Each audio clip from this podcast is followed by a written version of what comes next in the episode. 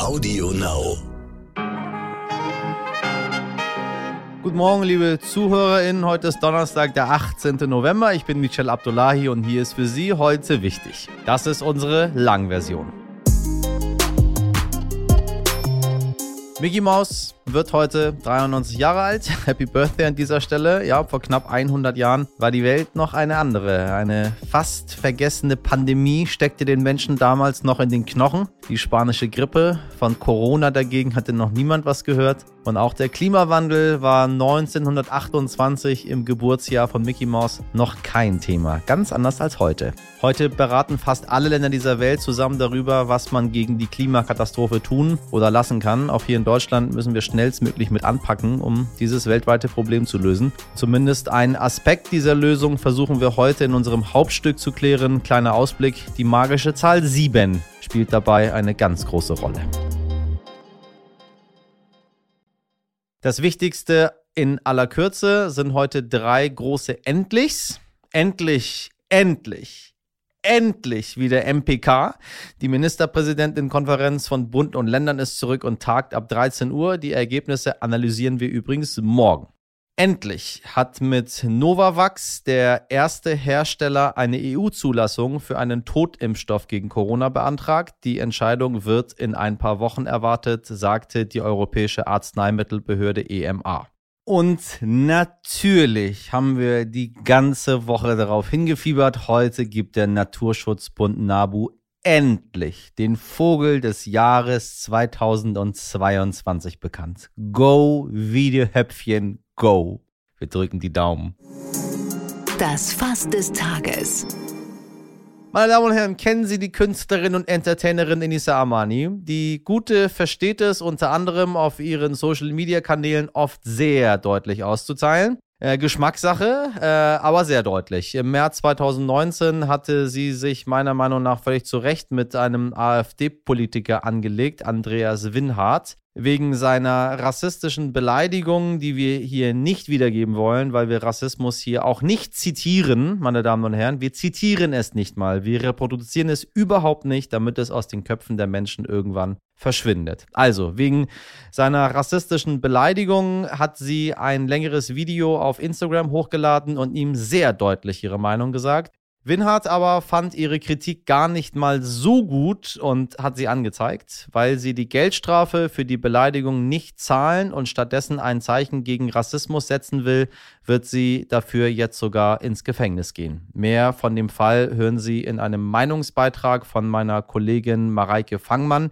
die es übrigens als starkes Symbol wertet, dass Enisa Armani in den Knast gehen möchte. Aber hören Sie selbst. Enisa Armani soll für 40 Tage ins Gefängnis oder er sie will. Und zwar nicht, weil es da so schön ist oder weil sie in irgendeiner Form Aufmerksamkeit für ihre Person braucht, sondern weil sie ein Zeichen setzen möchte. Und zwar das Zeichen, dass rassistische Aussagen im Alltag nicht einfach so hingenommen werden dürfen und dass man laut sein muss, wenn man erkennt, dass irgendwo was falsch läuft. Zum Hintergrund zur Freiheitsstrafe. Sie hatte 2019 den AfD-Politiker Andreas Wienhardt übel beleidigt, nachdem dieser aber zuvor bei einer Wahlkampfveranstaltung unter anderem das N-Wort benutzt hat und gesagt hatte, Albanerinnen und Albaner seien alles Diebe. Und das Problem an der ganzen Sache ist, dass Armani jetzt bestraft wird und das Geld zahlen soll, er aber keinerlei Strafe bekommt. Und genau deswegen will sie das Geld nicht zahlen, sondern wählt die Freiheitsstrafe, um an ihrer Person deutlich zu machen, dass das doch so nicht sein kann. Und ich finde, dass sie damit ein wahnsinnig starkes Signal sendet, dass es nicht sein kann, dass Menschen noch öffentlich solche gefährlichen Aussagen tätigen dürfen, ohne Strafen fürchten zu müssen. Das ist ja Teil des Problems. Und Inisa Amani beweist damit Mut, weil sie sich selbst dem höchst Unangenehmen stellt, um zu zeigen, dass man aus seiner eigenen Komfortzone heraustreten sollte, um die Gesellschaft fairer zu machen. Für alle von uns und nicht nur für die, die selbst aktiv betroffen sind. Und daran sollte sich jeder von uns, der sich eine faire Gesellschaft wünscht, ein Beispiel nehmen und sich selbst überlegen, wie er oder sie seinen Beitrag dazu leisten kann. Während in Deutschland die Corona-Inzidenzen in absurde Höhen steigen und man als Bürgerin im Moment vor allem darauf wartet, dass die Regierung endlich mal irgendetwas macht, hat Israel es geschafft, seine vierte Corona-Welle zu brechen. Israel hatte noch im September mit bis zu 11.000 Neuinfektionen am Tag die höchsten Inzidenzen weltweit und ist jetzt bei etwa 500. Nachdem wir die letzten Tage vor allem auf uns fixiert waren, haben wir uns bei heute wichtig gedacht, dass wir uns doch mal ein positives Beispiel anschauen wollen. Rachel Blufab ist Nahost-Korrespondentin in Israel, meine Damen und Herren. Wenn Sie vom ersten Tag an bei uns sind, dann wissen Sie ganz genau, wer Rachel ist. Sie hat hier schon bewegende Interviews gegeben und Sprachnachrichten äh, direkt aus der Region geschickt. Äh, sie hat äh, sich übrigens auch ihre erste Impfung geben lassen. Rachel, wie hat das Land es geschafft, die vierte Welle zu brechen? Also das Geheimrezept in Israel sind auf jeden Fall die Impfungen. Israel hat ähm, schon im Sommer, schon Mitte Juli angefangen zu impfen. Ähm, erst war das für über 70-Jährige, aber diese Altersbeschränkung wurde nach einer Woche, glaube ich, oder nach zehn Tagen schon aufgehoben. Und dann durften tatsächlich alle dran. Also ich habe jetzt, ich bin 41, habe meine dritte Impfung schon Ende Juli bekommen. Und so ging es halt allen, dass ähm, ab zwölf Jahren konnte man sich ab Mitte Juli impfen lassen. Es war genug Impfstoff für alle da und es gab auch logistisch überhaupt keine Probleme. Du konntest einen Termin online machen und dann hast du am selben oder am nächsten Tag direkt in einem der Impfzentren einen Termin gekriegt, hast deine dritte Impfung gekriegt, total unkompliziert und so sind halt über 60 Prozent ähm, der israelischen impfbaren Bevölkerung relativ schnell durchgeimpft worden. Und das war auf jeden Fall eins der Hauptgründe, wenn nicht, also auf jeden Fall der Hauptgrund, warum ähm, Israel die vierte Welle so schnell besiegt hat. Und was auf jeden Fall auch noch dazu kommt, ist, dass auch Druck gemacht wurde. Also es gibt den sogenannten digitalen grünen Pass in Israel. Und ähm, wenn man den hat, ähm, dann darf man ins Schwimmbad, ins Fitnessstudio, zu Konzerten und zu Freizeitparks. Das gilt für Kinder und für Erwachsene. Und wenn man den nicht hat, dann darf man halt nirgendswo hin. Und das hat auf jeden Fall auch indirekt nochmal Druck erzeugt. Und die, die unsicher waren, also viele, mit denen ich geredet habe, haben dann halt gesagt, na gut, ich bin ein bisschen unsicher, ich habe eigentlich kein, keine Lust, mich zum dritten Mal irgendwie boostern zu lassen, aber ich mache es trotzdem, weil sonst kann ich irgendwie mit meinen Kindern, mit meiner Familie nicht mehr am normalen Leben teilnehmen. Also impfen, aber auch indirekt Druck. In Deutschland wird viel über einen Lockdown für Ungeimpfte diskutiert. Wie geht man in Israel mit Menschen um, die sich nicht impfen lassen wollen? Und wie sehen derzeit die Maßnahmen für Geimpfte bzw. Ungeimpfte aus? Also Israel setzt vor allen Dingen auf Aufklärung bei den Ungeimpften. Es gibt im Internet Kampagnen und Plakate und im Fernsehen Überall, überall wird die ganze Zeit gesagt, lasst euch impfen. Es wird beschrieben, warum das total wichtig ist. Und ähm, so hofft man halt, die, ähm, die sich nicht impfen lassen wollen, zu überzeugen. Klappt das? Ähm, nicht so richtig. Man sieht, dass die Zahlen ähm, von der ersten auf die zweite, auf die dritte Impfung immer abnehmen, ne? dass immer mehr Leute sagen, nee, nochmal lasse ich mich nicht impfen. Also jetzt bei der Boosterimpfung sind es nochmal weniger als die, die sich die zweite Impfung haben geben lassen. Also man sieht es ganz klar, dass die Zahlen abnehmen und dass es immer mehr Impfgegner gibt oder zumindest die, die einfach sagen, nee, also ich lasse mich jetzt nicht mein ganzes Leben lang irgendwie impfen. Trotzdem ist es so, dass Israel halt weiter darauf setzt, die Leute aufzuklären. Auch jetzt ähm, Ab nächste Woche soll es ja Impfungen für Kinder geben, fünf bis elf. Das ist jetzt durchgesetzt. Das geht ab nächste Woche hier los. Ich lasse meine Tochter auch auf jeden Fall impfen. Die ist sechs. Und da setzt Israel auch extrem auch auf Aufklärung. Da gibt es Zentren, wo man wirklich hingehen kann und, und Informationstelefone, wo erklärt wird, warum das wichtig ist, weil man halt so die Herdenimmunität erreichen will. Israel will ja eins der ersten Länder sein, die tatsächlich Herdenimmunität erreichen, indem die komplette Bevölkerung ab fünf Jahren durchgeimpft ist. Und wie gesagt, auf jeden Fall auch Druck, also der Versuch eben durch den grünen Pass. Und da wird halt auch gehofft, dass man ungeimpfte überzeugt. Auch in Israel gibt's ähm, dauernd Demonstrationen ne, gegen die Corona-Impfung. Also das ist auch nichts anderes als in Deutschland. Trotzdem ist der Großteil der Bevölkerung halt geimpft. Also ähm, die Kampagne von Israel, so viel wie möglich Leute zu überzeugen, die funktioniert. Interessant, so etwas mal aus anderen Ländern zu hören. Da könnte sich Deutschland wohl eine kleine Scheibe von abschneiden. Danke, Rachel. Bis bald.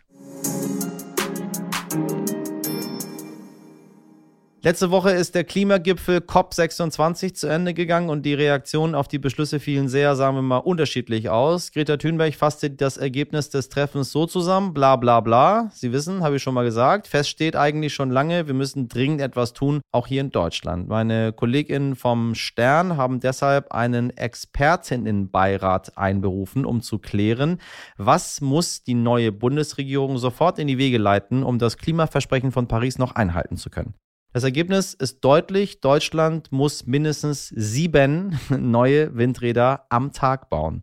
Deshalb ist heute mein Kollege Martin Schlack bei mir, der sich zusammen mit dem Expertinnenbeirat intensiv mit dem Thema Windkraft auseinandergesetzt hat. Einigen von Ihnen dürfte sein Name ja hier schon aus diesem Podcast bekannt sein. Schließlich gehörte er über Monate fest zum Team und hat quasi das heute wichtig Baby mit auf die Welt gebracht. Heute mal auf der anderen Seite. So, Martin, jetzt sehen wir uns auf der anderen Seite wieder. Jetzt machst du Titelgeschichte und ich mache immer noch die Interviews. Wie geht es dir? Ja, hallo Michelle. Schön, dass ich da sein darf. Vermisst du uns ein bisschen? Ja, also auf jeden Fall. Das ist schon, äh, das war schon toll bei euch, jeden Tag Podcast machen zu dürfen. Ist aber auch schön, ähm, sich mal wieder in eine Geschichte länger reinzugraben, wirklich, und äh, länger zu recherchieren, wie für diese Titelgeschichte über die Windenergie. Sieben Windräder am Tag. Das hört sich ganz schön crazy an. Was bedeutet das sieben Windräder am Tag? Ja, die Zahl ist auch ziemlich crazy, vor allem wenn man ähm, sich vor Augen führt, dass wir im Jahr 2020 statistisch gesehen nur ein Windrad am Tag gebaut haben, weil der, der Ausbau eben sehr schnell, sehr stark zurückgegangen ist in den vergangenen Jahren. Und wir haben uns also jetzt hingesetzt ähm, für diese ähm, Geschichte, für diesen Artikel und geguckt, was müsste denn jetzt eigentlich die Bundesregierung, äh, die, die neue Koalition als erstes auf den Weg bringen, um die, die Pariser Klimaziele überhaupt noch in Reichweite zu halten. Und wir haben dafür ähm, ein, ein kleines Expertengremium einberufen mit wirklich namhaften Expertinnen und Experten und sind auf diese Zahl der sieben Windräder gekommen, die wir eigentlich pro Tag bräuchten, denn äh, Windenergie kann den größten Anteil oder sollte den größten Anteil an der Energiewende haben und ist die günstigste Energiequelle ähm, im Vergleich zu anderen, im Vergleich zu Kohle, auch im Vergleich zu Atom und deswegen die Zahl sieben, äh, die ist also hergeleitet direkt aus den Pariser Klimazielen. Äh, das Projekt, was ihr initiiert habt, heißt Handelt jetzt. Das ist dann quasi auch richtig beim Wort zu nehmen, ne? wenn wir jetzt nicht anfangen, mit sieben Windräder am Tag aufzubauen, also jetzt mal auch in, in der Form, äh, vielleicht auch, wenn man sich das symbolisch äh, vorstellt, wenn wir in einem Jahr erst Handelt jetzt machen, also Handelt später, dann sind wir nicht mehr bei sieben Windrädern, sondern wahrscheinlich schon, weiß ich nicht, bei zwölf. Ja, natürlich. Je länger wir jetzt warten, desto, desto höher muss die Zahl werden, desto schneller muss der Umbau ähm, vonstatten gehen. Man muss sich ja vor Augen führen, dass es nicht ab morgen losgehen wird, wenn wir das heute beschließen. Bisher sind wir, haben wir die absurde Situation, dass ein Windrad ungefähr fünf bis sieben Jahre ähm, braucht von der Planung, bis es dann mal steht und läuft und, und Strom einspeist. Das muss man sich vorstellen. Also bis zu sieben Jahre und das heißt, ähm, dass die Zahl muss natürlich deutlich runtergehen. Aber wenn wir jetzt den, den Hebel umlegen, heißt das äh, nicht, dass wir morgen mit den sieben anfangen können. Wir müssen aber ähm, sehr, sehr schnell und sehr bald dahin kommen äh, zu dieser Zahl. Welche Rolle spielt die Windkraft auch im Vergleich zu anderen erneuerbaren Energieformen? Also man hört ja immer sehr viel Windkraft. Äh, wir haben ja aber auch Wasser, wir haben Solar. Es gibt noch so viele andere Dinge. Welche Rolle spielt die Windkraft in dieser Energiewende? Jetzt auch bei uns hierzulande jetzt, ne? Ja, die Windkraft spielt schon eine ziemlich entscheidende Rolle, weil wir natürlich, wir haben zwar Solar, aber wir sind nun nicht eines der sonnenreichsten Länder. Da gibt es andere, die können das ein bisschen, kriegen das ein bisschen besser hin, weil sie einfach mehr, mehr Sonneneinstrahlung haben. Das heißt, die können dann eher auf Solar setzen. Wir müssen schon zum größten Teil auf, auf Wind setzen, also an Land, aber natürlich auch an, an See. Ähm, insbesondere in Norddeutschland haben wir wirklich gute Windgeschwindigkeiten. Also da ist die Ausbeute auch richtig, richtig gut. Im Süden geht es aber auch. Also es geht, äh, es ist jetzt nicht so, dass, dass Bayern und Baden-Württemberg sich da irgendwie rauskaufen können ähm, mit dem Verweis, bei uns weht auch gar kein Wind. Also der Wind weht überall genug. Ähm, Wasserkraft, da haben wir einfach im Vergleich, glaube ich, zu anderen Ländern, äh, skandinavischen Ländern zum Beispiel, können wir da nicht so viel reißen, weil wir einfach da nicht die Quellen für haben. Äh, wenn du sagst, die Baden-Württemberger und die Bayern können sich da nicht irgendwie rausreden, ähm, warum sollte man sich rausreden? Weil man es einfach nicht mag, dass diese ähm, Dinger in der Gegend rumstehen, weil man sie einfach, einfach ganz einfach hässlich findet? Oder weil man keinen Platz dafür hat oder weil man das Geld nicht ausgeben möchte? Also warum sollte man sich denn rausreden, wenn es um erneuerbare Energien geht? Ja, wir haben ja in der, in der Recherche für diesen Artikel mit vielen Menschen gesprochen, unter anderem auch solchen, die Windparks planen und projektieren und die eben immer wieder mit ähm, Bürgerinitiativen vor Ort zu tun haben, die sich äh, querstellen aus verschiedenen Gründen. Also Artenschutz ist natürlich ein Thema, was man auch nicht unter den Tisch fallen lassen sollte, aber es gibt eben auch sehr viele andere Bedenken. Das geht von ähm, Verschandelung der Landschaft über Schattenwurf, über Infraschall, also alles Dinge, die eigentlich wissenschaftlich ähm, äh, widerlegt sind oder keine Rolle spielen, die, die aber immer wieder vorgebracht werden. Und äh, so werden eben ähm, Projekte immer weiter verhindert äh, durch Klagen, durch Gerichtsverfahren und so weiter. Und ähm, dann gibt es ja zum Beispiel in Bayern extrem hohe Abstandsregelungen. Also Windparks dürfen, äh, der Abstand zur nächsten Wohnbebauung muss extrem sein. So ver verhindert man natürlich dann, dass auf vielen Flächen Windenergie, äh, Windanlagen gebaut werden können.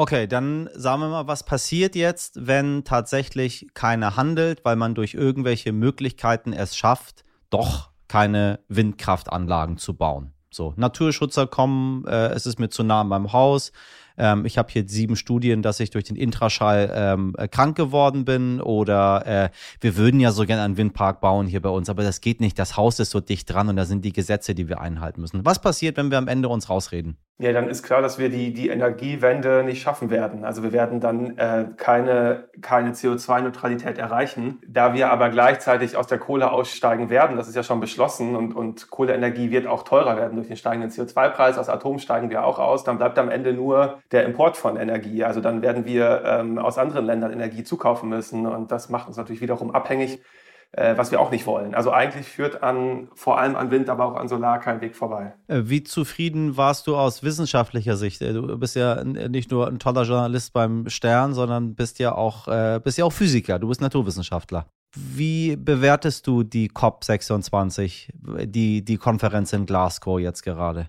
Ja, also ich, ich glaube, die Menschheit ist mit sehr, sehr hohen Erwartungen an diese COP rangegangen. Ähm, wie immer übrigens. Wie, wie immer übrigens, aber Erwartungen, die wahrscheinlich eine Klimakonferenz nicht, einfach nicht erfüllen kann aus, dem, aus der Art, wie sie gemacht ist und wie viele Interessen berücksichtigt werden müssen. Man kann sich natürlich immer, immer mehr erhoffen. Ich glaube, was ein wesentlicher Beschluss war, ist, dass das Ende der Kohle, der, der langsam, zumindest der langsame Ausstieg aus der Kohleenergie von allen Ländern mitgetragen wird zum ersten Mal. Also das ist natürlich entscheidend ähm, für die Energiewende. Es ist auch klar, dass das 1,5 Grad Ziel, was natürlich immer irgendwie noch offen gehalten ähm, wird auf solchen Konferenzen, dass das extremst unwahrscheinlich ist, das noch, ähm, das noch zu erreichen. Da müssten wir, ähm, müssten wir eigentlich sofort massiv gegensteuern und da ist auf der Konferenz äh, zu wenig passiert und da gab es zu wenig Signale, dass das, dass das passiert. Also ich gehöre eher zu der Fraktion der Optimisten. Ich weiß, es gibt andere, die sind deutlich pessimistischer und haben deutlich mehr Wut im Bauch, also gerade auf aktivistischer Seite. Ich gehöre eher zu den Optimisten, aber ähm, ja, die Frage ist, wie lange man noch diesen Optimismus haben kann. Das schon. Ähm, ich habe jetzt neben 1,5 Grad, du hast es ganz kurz angesprochen, aber die Zahlen nicht genannt. Ich höre immer wieder 1,75. Plötzlich haben wir eine andere Zahl dort. Wie so häufig bei den Menschen. Das eine schaffen wir nicht, äh, reden wir ganz lange drüber, dann bringen wir ganz vorsichtig eine andere Zahl, die dicht dran ist, aber schon so ein bisschen weit weg. Lass uns mal über 1,75 reden. Äh, was bedeutet es letztendlich? Also wie viel mehr Zeit haben wir? Ja, ist ganz lustig, dass du das sagst mit den 1,75, weil natürlich das so ein bisschen der Kompromiss ist. Es heißt bei, in den Pari im Pariser Abkommen deutlich unter zwei Grad und dann wenn man 1,5 nicht schafft, ja gut, dann peilt man eben das nächste an und das sind dann 1,75 oder 1,8 Grad. Ähm, und das verschafft uns ein Stück weit mehr Zeit, auch nicht viel, vielleicht ein paar Jahre, um äh, diesen Weg der, der CO2-Neutralität zu schaffen. Und ähm, das hat ja jetzt auch eigentlich die COP nochmal festgestellt. Es, ist, es, es sieht so wenig aus, diese 0,25 Grad.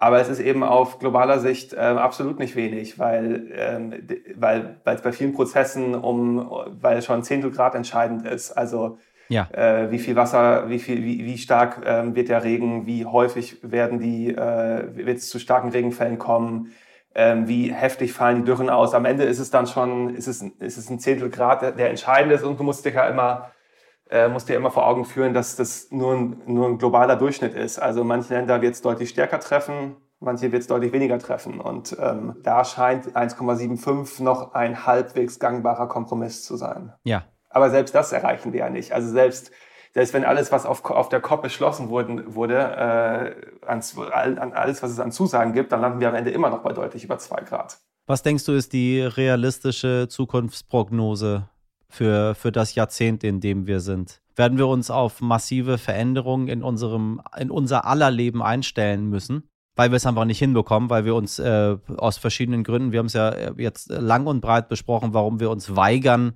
ähm, diese Windräder zu bauen, obwohl wir ganz genau wissen, dass wir sie brauchen ähm, oder es auf jeden Fall sehr, sehr erschwert wird. Ähm, wo gehen wir hin in diesem Jahrzehnt? Ich hoffe, dass es ein Umdenken gibt. Also man sieht es ja schon auch. Die, die Ampelkoalition hat sich festgelegt, auf zwei Prozent der Landesfläche Windenergie ähm, zu bauen, die dafür zur Verfügung zu stellen. Das ist ja schon mal ein, ein gutes Signal. Ich, ich glaube schon, dass es zu diesem Umdenken kommt, je mehr extreme Ereignisse wir erfahren werden. Also das, äh, das stimmt dann schon, glaube ich, viele Menschen nachdenklich, äh, solche Fluten, wie wir sie hatten äh, im Sommer oder auch in, in anderen Ländern. Deswegen das wird, glaube ich, gesellschaftlich nicht durchkommen. Aber wie, äh, ja, wie schnell wir jetzt runterkommen, ähm, weiß ich nicht. Leider weiß es, glaube ich, niemand so richtig. Ja, bei einem der äh, wichtigsten oder vielleicht dem wichtigsten globalen Thema, was alle Menschen betrifft, bleibt mir auch hier nichts anderes übrig, als zu sagen, wir bleiben gespannt, als wäre es ein Krimi, den wir uns gerade alle angucken und dann schauen, wie es am Ende ausgehen wird. Also wir werden es alle mitbekommen, meine Damen und Herren äh, da draußen und dann gucken wir mal, ob das alles so funktioniert oder nicht. Wenn es nicht funktioniert hat, braucht sich keiner mehr Gedanken zu machen, weil dann sind wir ja nicht mehr da. Martin, ich danke dir ganz herzlich für das Gespräch und wir vermissen dich. Danke, Michelle. Wenn Sie zu diesem Thema mitdiskutieren möchten, der Stern veranstaltet zusammen mit einigen ExpertInnen am 23. November einen Leserinnen-Talk zu Windkraft. Den Link finden Sie in unseren Shownotes.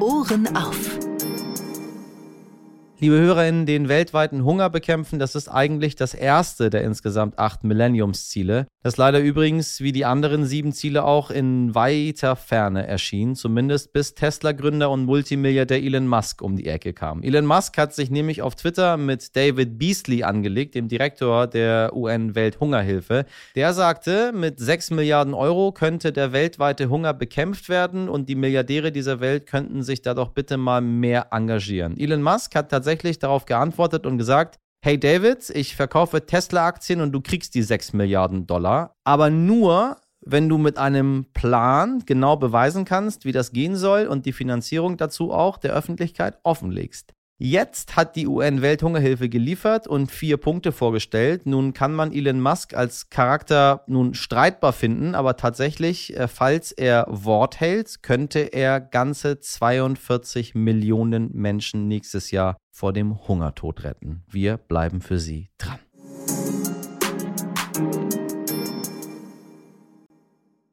Ja, Ilin, und wenn du noch etwas Geld übrig hast, freuen wir uns über eine kleine Spende via PayPal an heute wichtig jetzt stern.de. Nein, natürlich nicht, meine Damen und Herren. Wir brauchen keine Spenden, wir brauchen Liebe. Liebe, Liebe, Liebe und die kriegen wir von Ihnen. Da draußen, meinen lieben äh, Hörerinnen und Hörern und allen dazwischen. Worüber wir uns wirklich freuen, ist nicht Geld, sondern Ihr Feedback an genau diese E-Mail-Adresse heute wichtig at stern.de. Lassen Sie uns außerdem gerne ein Abo da, wenn Sie mögen. Das ist sogar kostenlos. Meine Redaktion, die freut sich darüber. Ich genauso. Bestehend aus Sabrina Andorfer, Mirjam Bittner, Dimitri Blinski, Valerie Dörner und Frederik Löbnitz produzierte diese Folge Nikolas Femerling für Sie. Morgen um 5 Uhr sind wir dann wieder mit einer neuen Folge für Sie am Start. Genießen Sie daher äh, Ihren Donnerstag, meine Damen und Herren. Machen Sie was draus. Bis bis morgen, ihr Michel Abdullahi.